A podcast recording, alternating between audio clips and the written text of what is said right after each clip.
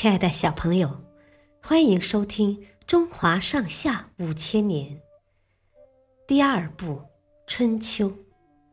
今天的故事是田氏代齐。齐国的国君原本姓姜，是西周初期姜太公的后裔。到了春秋末期，姜氏逐渐被田氏取代。国号虽然没变，但是主人却换了，历史上称为田氏代齐。公元前六七二年，陈国发生内乱，陈立公的儿子陈完为了避难，逃到了齐国。当时齐国的国君齐桓公收留了他，任命他为掌管手工业的官员。陈完在齐国定居下来，为了避免遭到追杀，他改姓为田。他的子孙也居住在齐国，世代为官。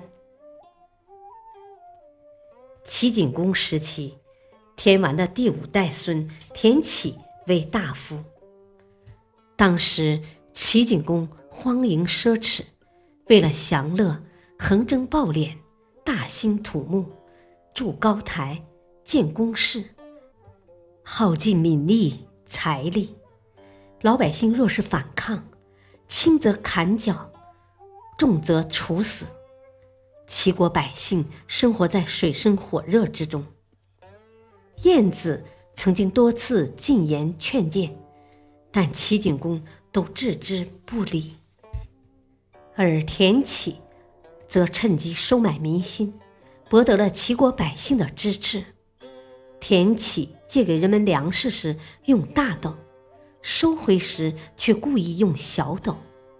当时齐国百姓十分贫困，所以田氏的做法赢得了人们的好感。田启死后，他的儿子田常继续争取民心，积蓄实力。公元前四八一年。田常发动政变，杀死了齐简公，拥立齐平公即位，进一步把持政权。公元前三八六年，周安王承认田氏为诸侯国君，从此田氏贵族代替了姜氏贵族的统治。小朋友，今天的故事就播讲到此。谢谢收听，再会。